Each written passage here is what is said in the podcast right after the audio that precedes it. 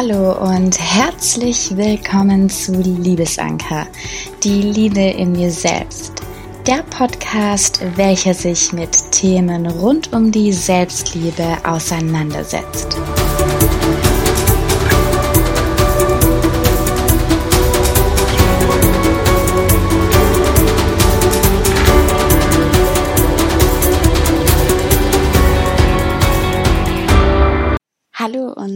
Herzlich willkommen zu einer weiteren Podcast-Folge von Liebesanker, die Liebe in dir selbst. Es ist so schön, dass du da bist. Ich bin wirklich richtig, richtig froh, dass ich doch einige Menschen mit meinem Podcast, also mit Liebesanker, erreiche. Und ich würde mich wirklich sehr, sehr, sehr darüber freuen, wenn du dir nach dieser Podcast-Folge zwei Minuten Zeit nehmen würdest, um meinen Podcast zu bewerten und eine kleine Rezession dazulassen. Damit würdest du mich wirklich sehr unterstützen. Und jetzt zum heutigen Thema der Podcast-Folge. Also seit einiger Zeit, da geht mir immer wieder so ein bestimmtes Thema bezüglich der Selbstliebe durch den Kopf. Und ich habe den Eindruck, dass das Thema rund um die Selbstliebe immer präsenter innerhalb der Gesellschaft wird, aber dennoch glaube ich auch, dass immer noch einige Vorurteile und Mythen gegenüber der Selbstliebe existieren und in der Gesellschaft sowie in unseren Köpfen ja diese Vorurteile und Mythen tief verankert sind und wir uns deswegen nicht ganz dem Thema gegenüber öffnen können. Und genau darüber möchte ich in dieser Folge sprechen. Ich habe nochmals intensiv darüber nachgedacht, was mich eigentlich davon abgehalten hatte, mich der Selbstliebe zunächst zu öffnen sie zu entdecken und was ich über die Selbstliebe anfangs dachte. Und heute möchte ich über vier davon sprechen. Und es wird auch noch einen weiteren, also einen zweiten Teil geben, in dem ich über weitere vier Vorurteile und Mythen sprechen werde. Ich dachte tatsächlich, wer sich selbst liebt, ist ein Egoist. Ja, das war so mein Hauptvorurteil. Und ich glaubte einfach dem Irrglauben, dass die Selbstliebe auf einer Ebene mit Egoismus steht. Doch seit ich mich dann einfach mit dem Thema beschäftigt hatte, hatte ich festgestellt, dass dem einfach nicht so ist. Und ich habe da ja schon mal eine Episode draus gemacht und wenn du dich mehr für das Thema interessierst, dann hör doch gerne rein in die Episode Selbstliebe versus Egoismus. Trotzdem möchte ich dir kurz hier einen kleinen Reminder geben. Personen, die sich egoistisch verhalten, ja, die leben auf Kosten anderer. Das heißt, dass Egoisten alles von ihren Mitmenschen fordern, aber nichts zurückgeben. Egoisten nehmen keine Rücksicht auf die Gefühle ihres Gegenübers. Selbstliebe hingegen bedeutet für mich ganz schlicht und einfach, sich mit allem, was ist, zu lieben, sich so anzunehmen, wie man ist, sich mit Respekt zu begegnen. Sich selbst zu lieben, das ist meiner Meinung nach ein Geschenk. Und zwar nicht nur für mich selber, sondern auch für meine Mitmenschen, weil ich einfach ganz anders handle. Lass es gerne auf dich wirken und falls du, wie gesagt, mehr darüber erfahren möchtest, hör doch sehr gerne in Selbstliebe versus Egoismus rein. Ja, mein zweiter Vorurteil oder Mythos war, dass ich dachte, dass Selbstliebe das einfachste auf der Welt ist. Doch die Realität, die hat mich dann schnell eingeholt, als ich mich mit dem Thema beschäftigt hatte. Denn sich selbst zu lieben stellt einen Prozess beziehungsweise ja einfach eine Entwicklung dar.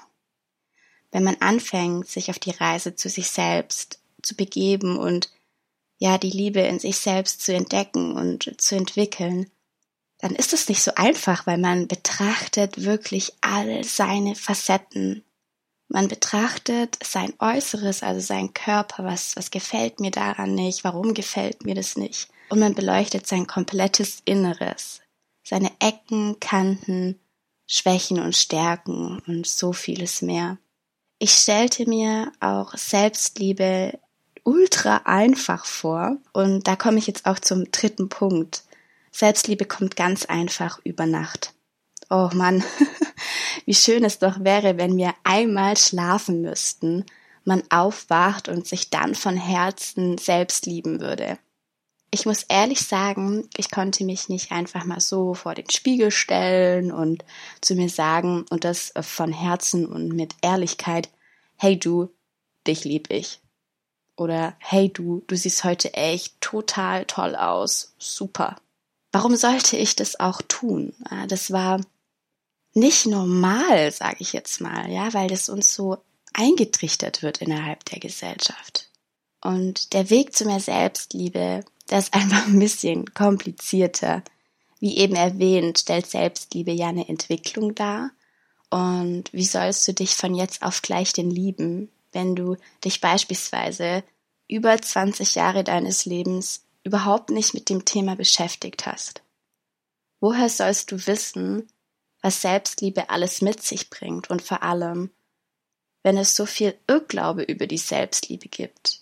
Man denkt so viel Schlechtes über die Selbstliebe, was ich total traurig finde. Ich meine, ich nehme mich nicht mit aus, bevor ich mich mit dem Thema wirklich beschäftigt habe, da habe ich ja auch eben schlechte Dinge über die Selbstliebe gedacht. Ja, ich dachte, hey, wenn du dich selbst liebst, bist du ein Egoist und sowieso sich selbst zu lieben ist total einfach. Aber es ist nicht so, weil es ein Prozess ist. Es ist einfach die Entwicklung, die man durchmacht, um sich selbst kennenzulernen. Und man beschäftigt sich ja auch nicht so oft mit sich selber. Oder zumindest ist es bei mir so gewesen, bis ich an den Punkt gekommen bin, wo ich gesagt habe, hey, ich möchte mich jetzt kennenlernen, ich möchte wissen, wer ich bin und ich möchte die Reise zu mir selbst antreten und ich möchte auch sagen können, hey, ich nehme dich so an, wie du bist.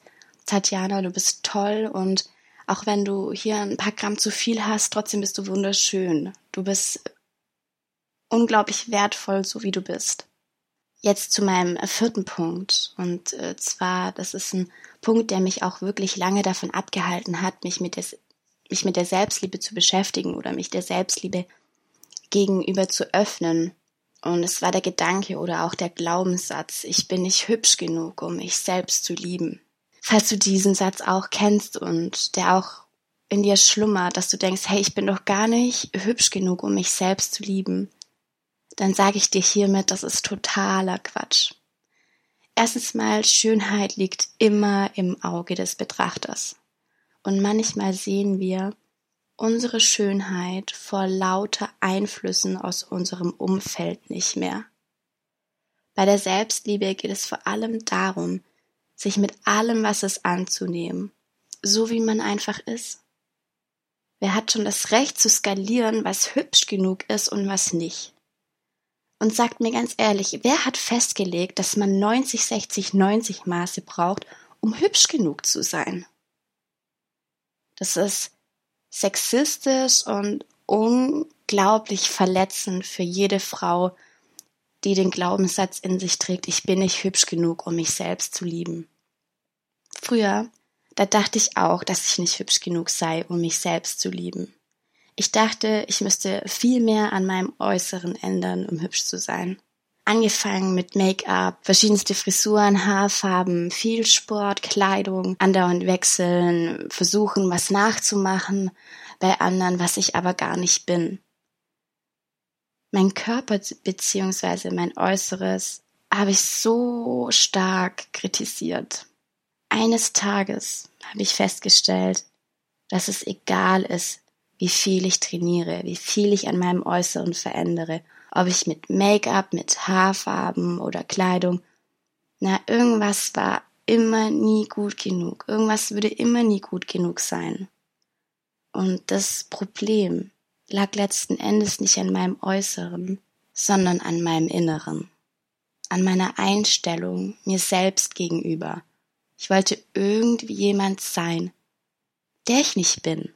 Als ich an diesem Punkt war und ich das erkannte, habe ich mich liebevoll und wirklich mit allem, was es annehmen können.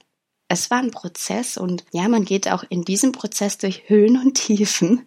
Man beschäftigt sich so intensiv mit sich. Und klar bin ich ab und zu noch traurig, wenn mir meine Kleidung nicht mehr passt oder ich vergeblich nach Jeanshosen suche. Ja, das ist bei mir immer noch eine Katastrophe.